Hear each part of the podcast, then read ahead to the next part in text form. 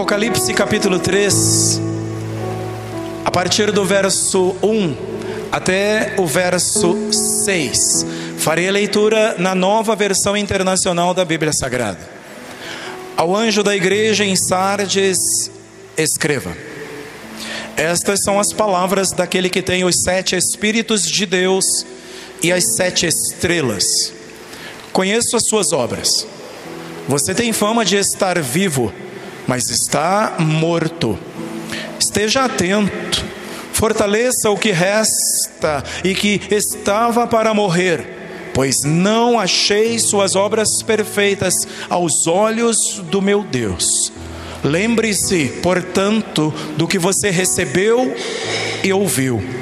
Obedeça e arrependa-se. Mas se você não estiver atento, virei como um ladrão, e você não saberá a que hora virei contra você. No entanto, você tem aí em Sardes uns poucos que não se contaminaram, que não contaminaram as suas vestes. Eles andarão comigo vestidos de branco, pois são dignos. O vencedor será igualmente vestido de branco. Jamais apagarei o seu nome do livro da vida, mas o reconhecerei diante do meu Pai e dos seus anjos. Aquele que tem ouvidos, ouça o que o Espírito diz às igrejas. Amém. Pai Celestial, te damos graças por este momento. Obrigado por esse instante em que a tua palavra foi lida. Ainda mais será durante estes próximos minutos, mas será agora exposta explicada, e com a tua misericórdia e graça será ao final aplicada aos nossos corações. Ajuda-nos, Senhor, considerando ser este um tema difícil, difícil a começar por mim e para todos nós como igreja. Espírito Santo de Deus, precisamos de Ti, precisamos do Senhor a nos orientar, a esclarecer as nossas mentes e a nos ajudar para que o nosso coração, como terra fértil, receba esta palavra, faça com que ela germine e produza em nós muitos e bons frutos para a glória de Deus. Ajuda-nos que nada nos distraia, Senhor, que nada nos tire do foco em nome de Jesus. Em nome de Jesus. Eu oro e eu agradeço. Amém. Amém. Amém. Graças a Deus. Sardes. A igreja agonizante. O alvo desta carta é uma igreja em agonia. Uma igreja que está morrendo. E infelizmente, meus amados irmãos e irmãs, é o retrato de muitas de nossas igrejas no nosso século. Igrejas moribundas, igrejas que estão perecendo. Porque Cristo diz no verso 1: Você tem fama, ouve-se falar de você. As pessoas do lado de fora te conhecem, tem fama de estar vivo, mas está morto. Tinha boa aparência, parecia bem viva, impressionava aos olhos humanos, porém agonizante e moribunda. Porém, o Senhor Jesus tem uma mensagem para a igreja que está assim. E por misericórdia dele e para a glória dele, chega a nós hoje, nesta noite. Que maravilhoso. Jesus quer reacender essa igreja. Jesus quer reacender a chama e lhe dar vida mais uma vez. Essa é a mensagem do Senhor. Por onde vamos andar aqui? Vamos começar falando sobre a cidade e a igreja de Sardes. Depois, veremos como Jesus apresenta-se à igreja. Em terceiro, a opinião de Jesus sobre a igreja. Quarto, Jesus aconselha essa igreja. Em quinto, Jesus ameaça essa igreja. E em último, Jesus faz promessas a essa igreja. Portanto, em primeiro, meus irmãos, a igreja e a cidade de Sardes. A cidade de Sardes tinha uma posição geográfica privilegiada, bem acima do nível do mar, lugar elevado, e por isso considerava-se insuperável, impossível de ser conquistada. Era orgulhosa dos seus tesouros, tinha muita riqueza, portanto, tinha águas excelentes, águas consideradas boas para curar e orgulhava-se de ter tido reis fabulosos, monarcas de grande nobreza, como por exemplo um rei chamado Creso, um rei fabuloso, cujo nome se tornou sinônimo de riqueza. A cidade produzia lã, produzia tintas, e ainda era sede de dois grandes templos de cultos pagãos. Um dos templos era o templo da deusa Cibele, conhecida como deusa da lua, que era lá adorada. O outro templo era o templo ao imperador. Portanto, uma cidade devota, inclusive fiel ao governo romano. O imperador tinha lá um templo. E se diz que onde tinha esses templos havia uma estátua do imperador de 10 metros de altura, o equivalente a uns três andares de um prédio comum. Mas agora Sardes estava doente, estava arruinada, agora era só aparência, era decadência. Sua nobreza, agora, seus nobres reis, resumiam-se a uma aristocracia em decadência. E por incrível que pareça, você verá que a igreja aderiu a esse estado de coisas. A igreja em Sardes provavelmente fora fundada pelo apóstolo Paulo. E no começo ela exalava vida. Era uma igreja que tinha vida Porém, passado algum tempo, passado algum tempo, a igreja tornou-se tal qual o seu lugar, tal qual a sua cidade. E pior é que não percebia isso.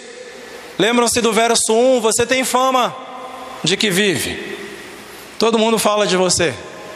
Todo mundo te admira, Jesus está dizendo para a igreja.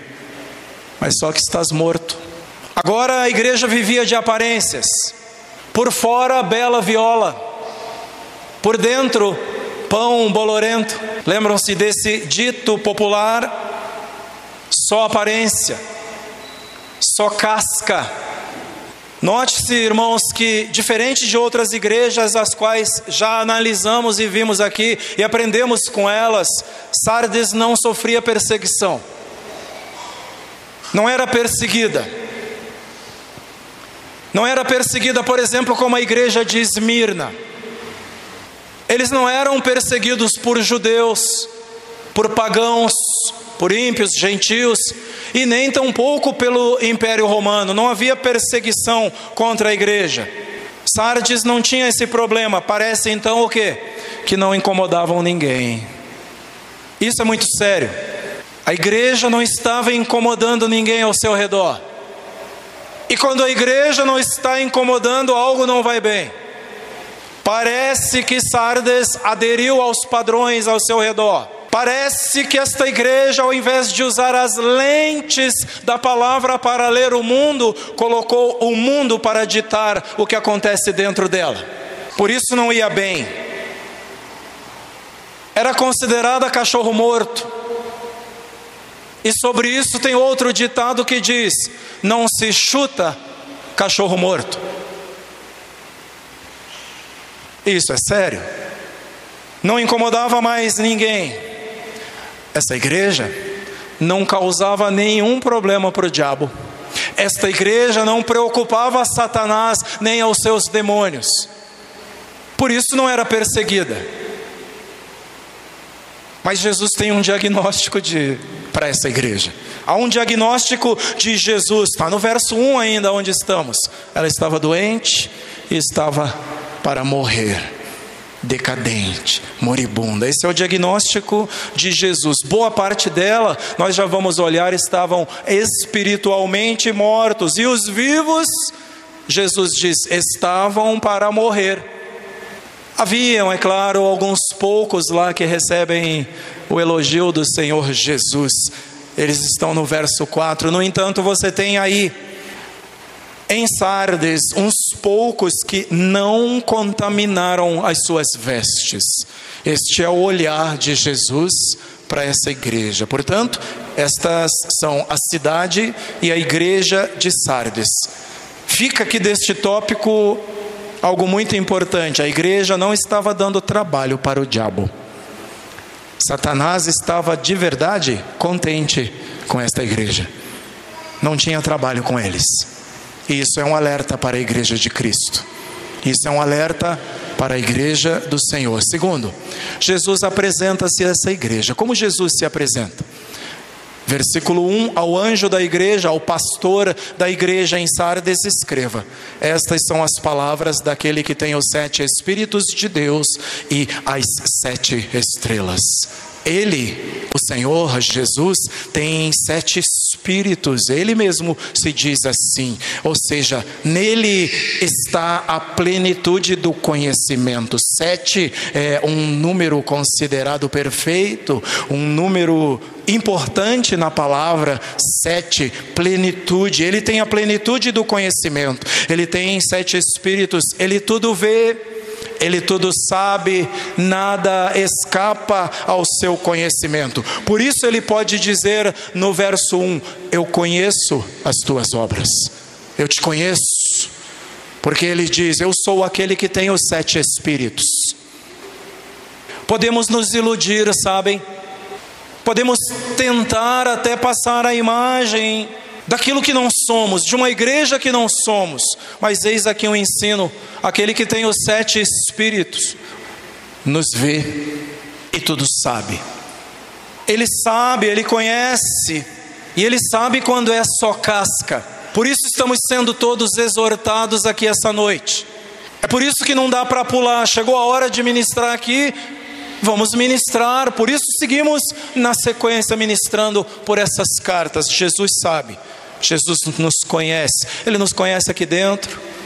Quando você está sentado aí, quando eu estou em pé ministrando daqui, Ele nos conhece na rua, o nosso proceder dentro da nossa casa, nosso proceder em nossos lares, no trabalho, na escola, onde quer que estejamos.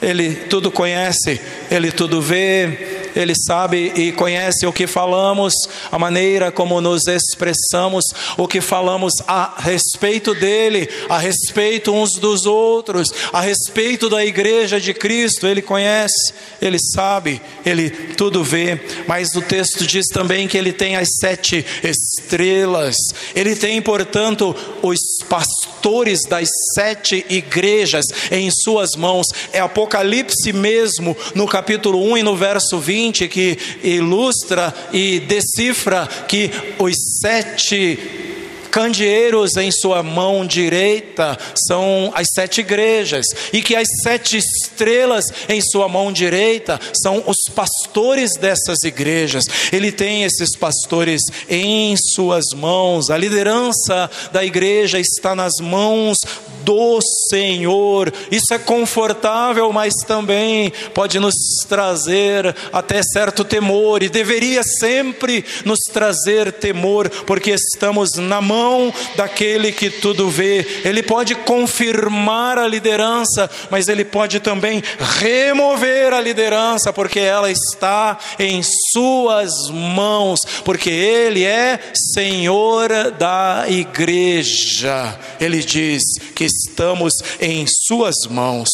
Isso é significativo. Sabem por quê? Porque as igrejas são cópias dos seus pastores. As igrejas falam como falam os seus pastores. Quer ver? Faz o tirateima, vai assistir um programa de TV ou assistir uma mídia qualquer na internet e verifica. Você até diz: este é de tal lugar, este é de tal lugar pelo jeito de falar, pela entonação da voz, pelos termos que se usa. A igreja é uma cópia dos seus pastores, e isso nos traz maior responsabilidade ainda, sabem? Porque nos lembra, me lembra, a começar por mim, das palavras do apóstolo Paulo: sejam meus imitadores, como eu sou de Cristo Jesus. Estamos aqui para andar juntos e com maior responsabilidade, porque as pessoas olham uns para os outros, para o nosso testemunho, mas Jesus tem em suas mãos a liderança, os pastores. Ele pode confirmar e ele pode remover. Portanto, aí está a apresentação do Senhor à igreja. Eis como ele se apresenta. Em terceiro, a opinião de Jesus sobre a igreja. Jesus tem uma opinião sobre a igreja. Está Aí no verso 2, esteja atento, diz Jesus. Na versão Almeida da Bíblia diz: ser vigilante. Na nova tradução, na linguagem de hoje, diz: acordem.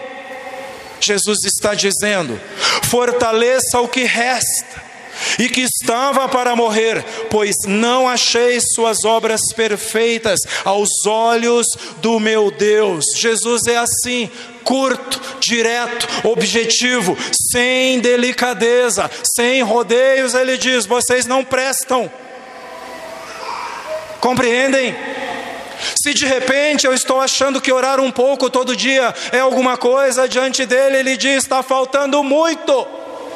Se de repente eu acho que fazer uma obra de solidariedade, de misericórdia, é algo que soma muito, Jesus diz: está longe, está muito aquém.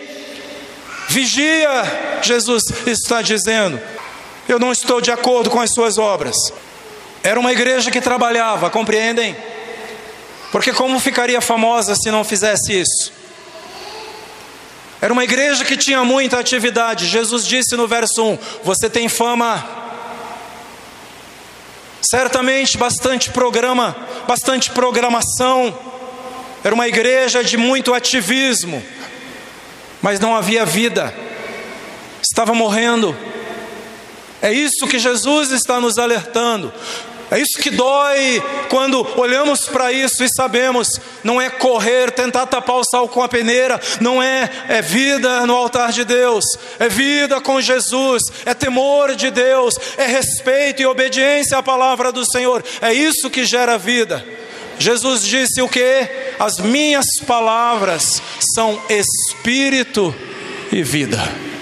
Jesus disse: Vocês não querem vir a mim Jesus diagnosticando o povo religioso da sua época, diz: Sabe qual é o problema de vocês? Vocês não querem vir a mim para terem vida. É preciso vir a Jesus para ter vida. É preciso trabalhar, sim. Não é uma licença para não fazer nada. Pelo contrário, a Bíblia diz que a quem muito foi dado, muito será pedido, muito será cobrado. Então não é uma licença para não fazer nada, mas é para dizer não basta fazer. O reino de Deus é preciso Jesus, é preciso ser de Jesus, andar com Jesus, é preciso viver como Jesus, é preciso viver a vida de Deus. Amém? É só isso que importa. Para Jesus, é Ele que está dizendo. Vejam, muita atividade, muito cuidado, muito falatório, muita coisa, mas sem fruto do Espírito. É disso que Jesus está falando. Gálatas no capítulo 5, verso 22 e 23 nos ajuda. Precisa de atividade? Precisa. Precisa de trabalho? Precisa. Mas é preciso fruto do Espírito. Amor, me ajudem. Alegria, hã? paz. Que mais? Longanimidade. Aí aos de pavio curto aí, longanimidade. Não é? Paciência, benignidade, bondade, domínio próprio, temperança. É preciso isso, irmãos. Isso é que mostra a vida da igreja. Isso é que mostra que a igreja está no caminho certo. É preciso a manifestação do fruto do Espírito. É isso que Jesus está alertando. Portanto, eis aí a opinião de Jesus sobre a igreja. Quarto, Jesus tem conselhos para essa igreja. Jesus aconselha a igreja, está no verso 3. Lembre-se, portanto, do que você recebeu e ouviu. Obedeça e arrependa-se. Até aqui. Lembre-se, diz Jesus, puxe pela memória, traga à memória coisas, por exemplo, o quanto você já recebeu. Como Jesus tem sido generoso contigo, como Jesus te presenteou desde dons, capacidades, até uma vida confortável, até isso, semente em abundância para que você semeie no reino. Quanto Jesus já te abençoou, sabem? Para nós, os cristãos, Jesus está nas nossas raízes. O Evangelho só tem sentido a partir da pessoa de Jesus. Quando eu recebo a Cristo e eu digo, eu quero Jesus como meu Senhor, e eu declaro, a partir de agora, Jesus é Senhor da minha casa, a partir de agora, Jesus é Senhor da minha família, é Senhor dos meus filhos, e especialmente, Jesus é o meu Senhor. Jesus faz parte das nossas raízes. Vejam, Ele cuidou de nós no passado, não cuidou? Ah, cuidou, porque olha nós aqui. Olha todos nós aqui, senão não teríamos chegado até aqui. Jesus cuidou, irmãos. Jesus nos cuidou até aqui, até esse dia. Por que não cuidaria mais a partir de hoje? Por que é que você tem tanto medo no teu coração? Por que Jesus deixaria de cuidar? É como se ele dissesse a você esta noite, sabe, filha, sabe, filho, eu vim com você até aqui. Eu não vou te deixar pelo caminho. Vamos junto nessa caminhada. Vamos andar juntos. Vem comigo. Vamos juntos completar completar a caminhada, porque coisas maiores e melhores virão, estão pela frente. Jesus vai continuar conosco. Lembre-se de como Deus proveu até aqui. Lembre-se de como Ele tem sido generoso. Às vezes, não do jeito que eu queria, mas essa era a minha vontade. A vontade dele é diferente. A vontade dele é boa, mas como a vontade dele é boa, se eu passei tantos perrengues, é porque na boa vontade de Deus, na graça agradável vontade de Deus, na perfeita vontade de Deus, o passar tribulações é para nos edificar. Quando eu passo uns apertos, eu aprendo a dar valor àquilo que o Senhor já conquistou na cruz para mim. Jesus vai continuar conosco, irmãos. Jesus vai continuar. Creiam nisso. É o conselho, lembre-se. Vejam, nós todos trazemos uma herança, queridos irmãos.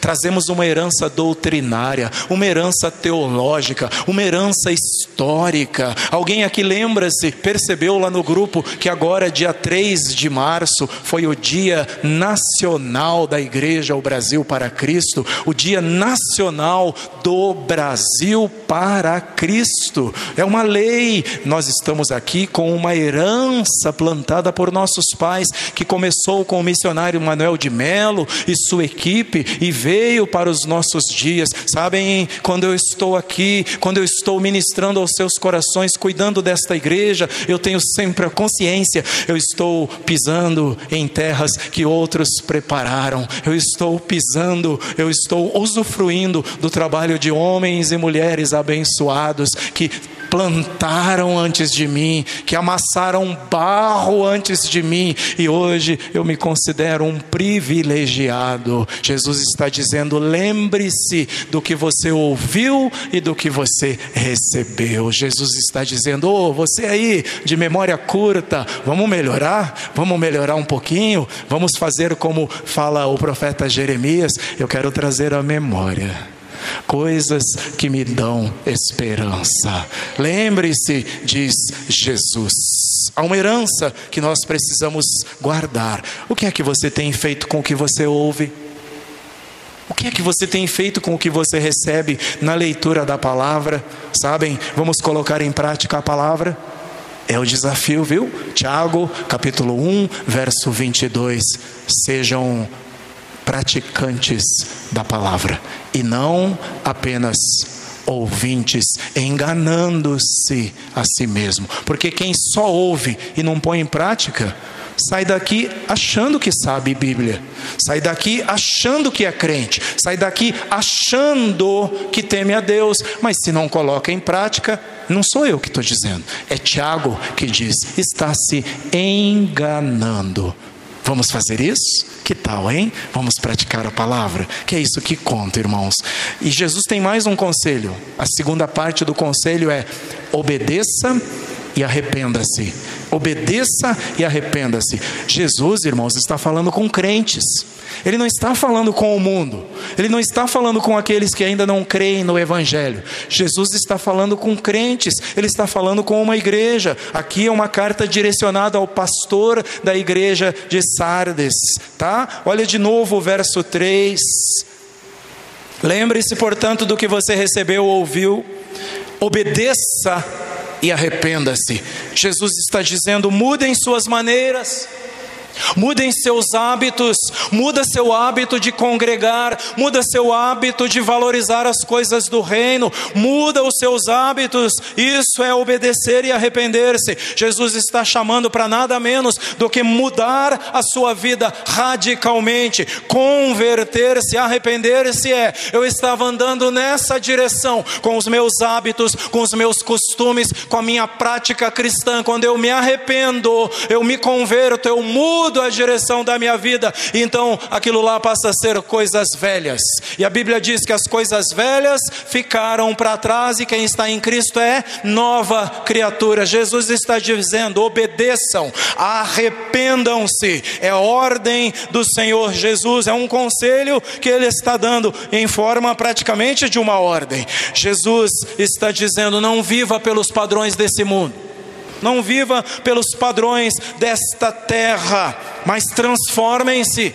Sabe, igreja, nós queremos sim experimentar a vontade de Deus. Ah, como eu quero essa boa, perfeita e agradável vontade. Todos nós queremos, mas, sabe, experimentar e viver essa vontade exige transformação, metamorfose, mudança. É isso que é exigido. E esta mudança, Jesus está dizendo, começa por obedecer e arrepender-se. E arrepender-se não é só na conversão das nossas vidas, é um processo diário de não estar fazendo a vontade de Deus, arrepender-se e voltar a fazer esta vontade. Romanos capítulo 12 e o verso 2.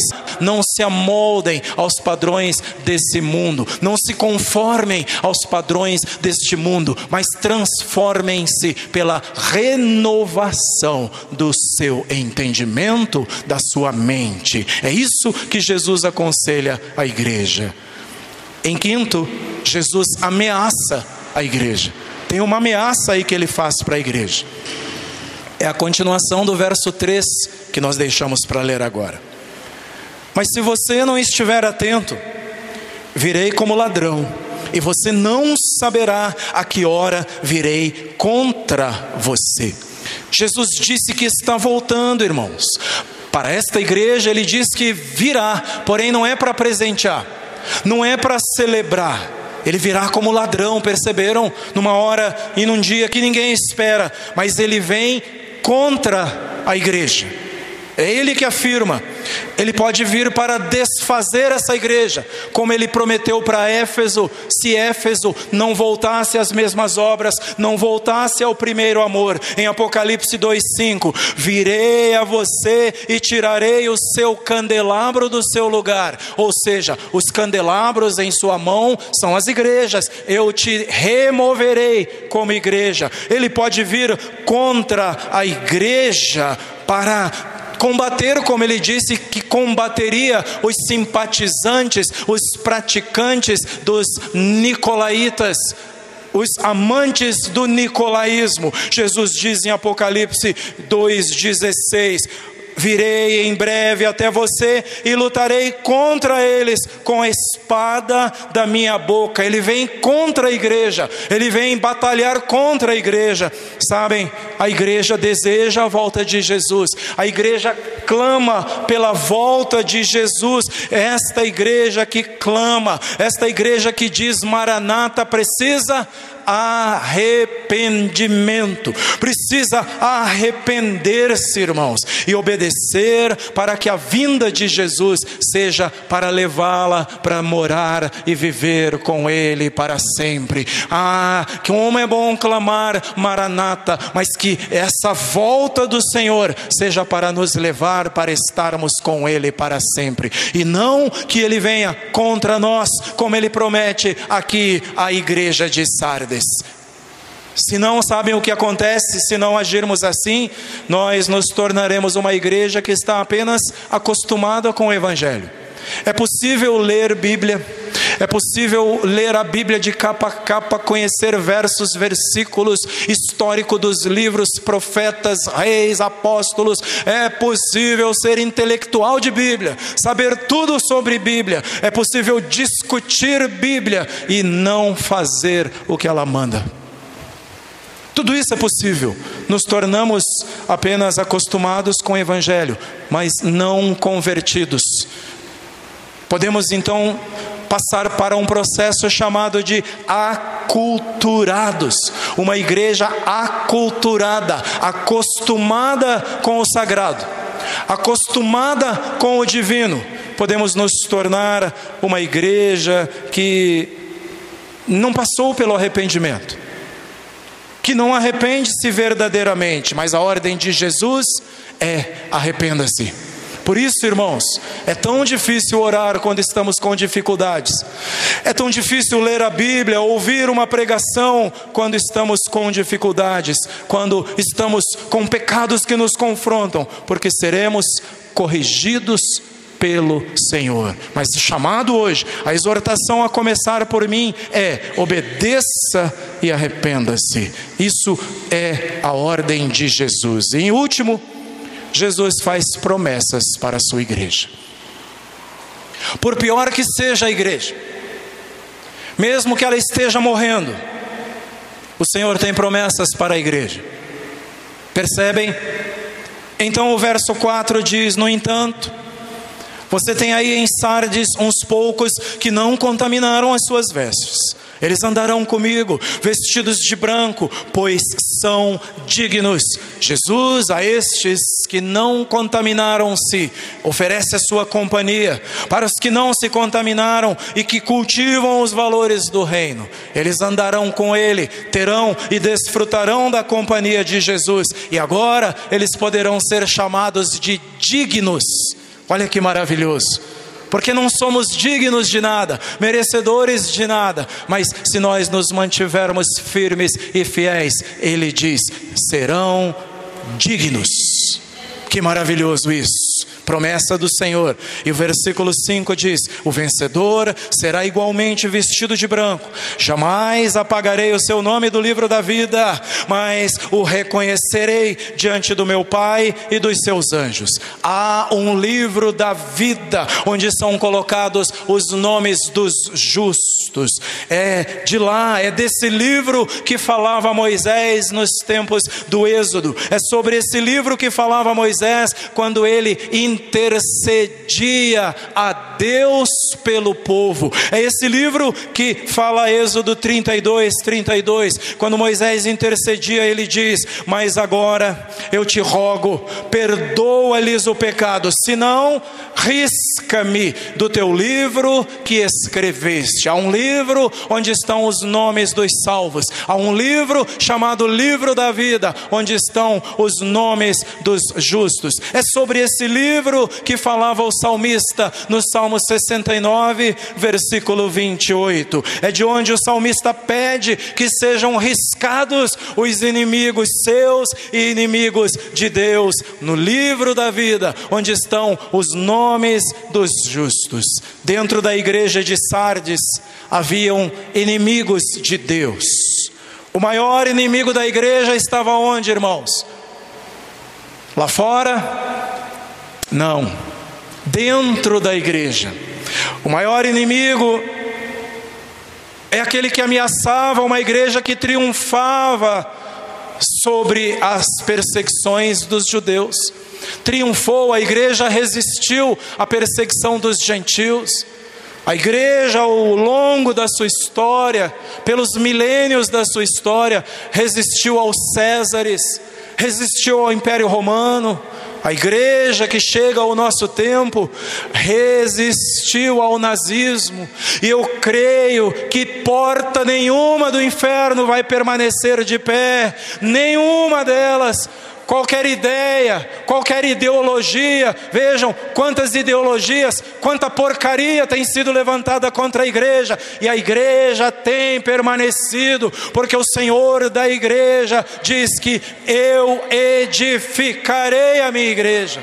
A igreja tem resistido, mas os maiores obstáculos da igreja estão dentro da igreja o inimigo da igreja mora junto, mora dentro, e é essa batalha que Jesus quer que vençamos. É essa batalha que vence-se pela exortação com a palavra, por pregação de mensagens como essa, por pregação de mensagens que dizem: ei, peraí, ainda é necessário temor, ainda é necessário obedecer, porque o nome dele continua sendo Jeová Tissidikeno, Jeová justiça, nome dele continua sendo santo, três vezes santo, quando os querubins, quando os seres viventes, quando os 24 anciãos oram e adoram, eles clamam: Santo, Santo, Santo.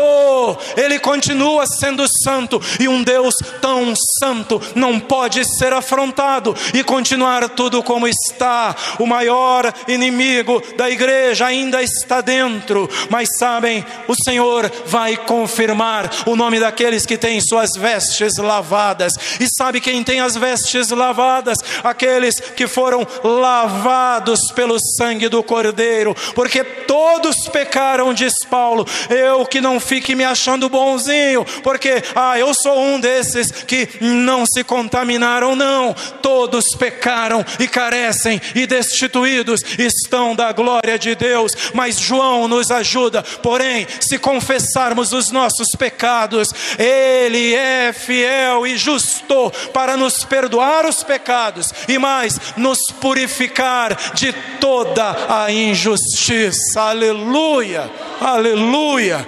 É isso, porque por fim o Senhor vai confirmar, reconhecer o nome destes lavados e purificados diante do Pai e diante dos anjos. É Jesus quem vai dizer: essa é digna, essa é digna, esse é digno. Ele vai dizer: é Ele, Pai, sim, Pai. É, escutem, anjos, ela também. Jesus está dizendo que Ele vai confirmar diante do Pai e diante dos seus anjos estas pessoas.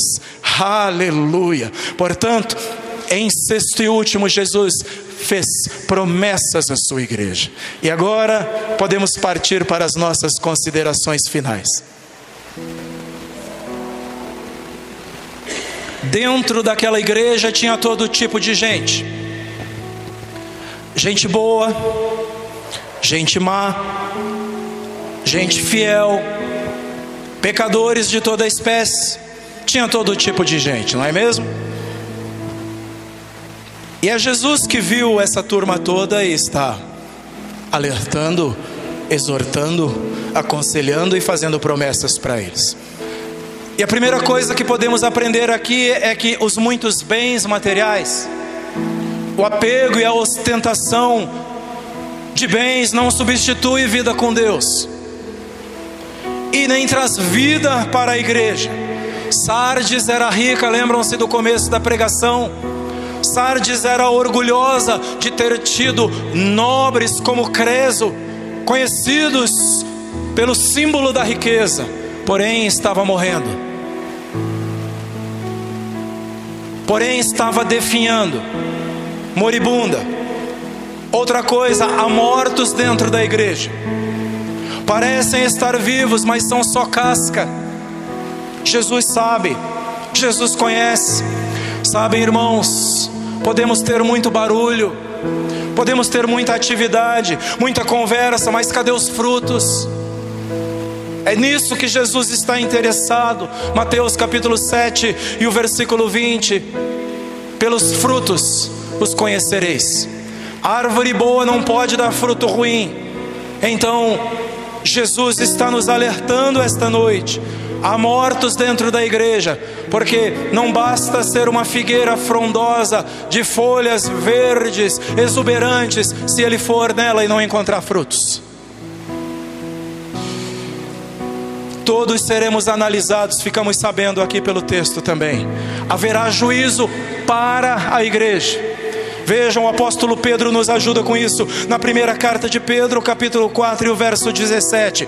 Pois chegou a hora de começar o julgamento pela casa de Deus. E se começa primeiro conosco, qual será o fim daqueles que não obedecem ao evangelho de Deus? A arrumação vai começar e precisa começar pela nossa casa. Mas o mesmo apóstolo Pedro tem um conselho. Depois de dizer, chegou a hora de começar o julgamento pela casa de Deus, ele diz no verso 19 de 1 Pedro 4: Por isso mesmo, aqueles que sofrem de acordo com a vontade de Deus, devem confiar suas vidas ao seu fiel Criador e praticar o bem. Jesus vai julgar ímpios e justos, mas ele vai começar aqui dentro. Jesus vai julgar mundanos e a igreja, mas ele vai começar dentro de casa. É isso que ficamos e aprendemos aqui na palavra. Dentro da igreja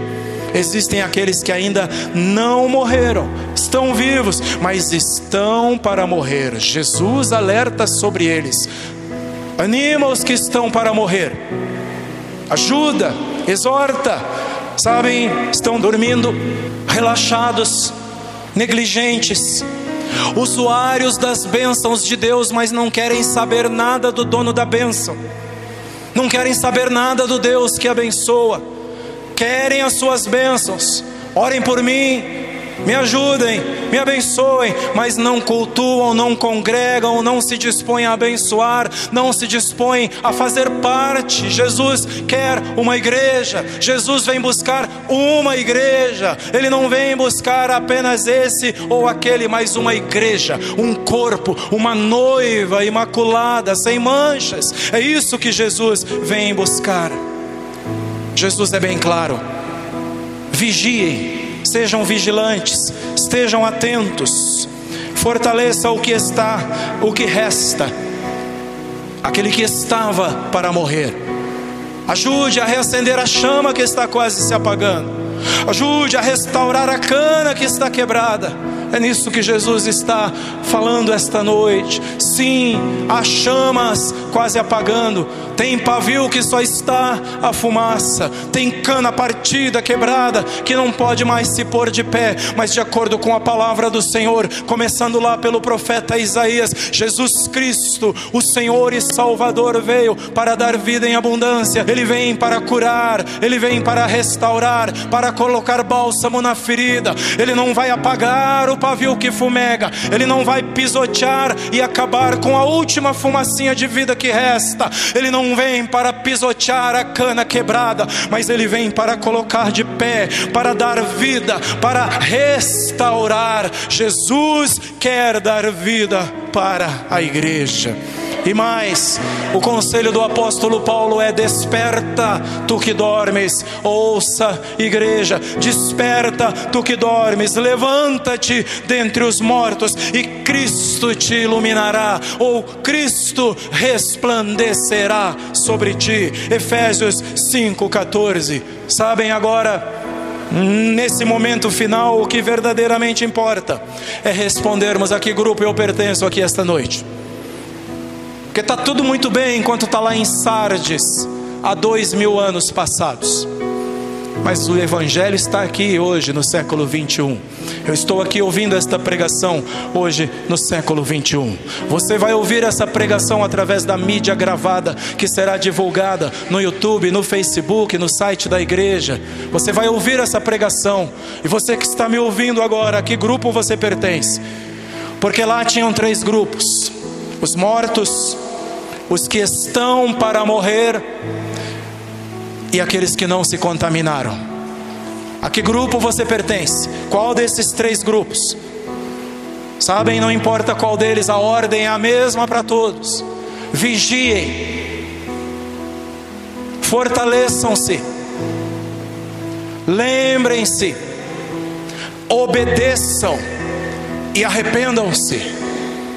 E quem tiver ouvidos para ouvir, diz o último verso: ouça o que o Espírito diz à igreja. Amém. Deus te abençoe com a sua palavra.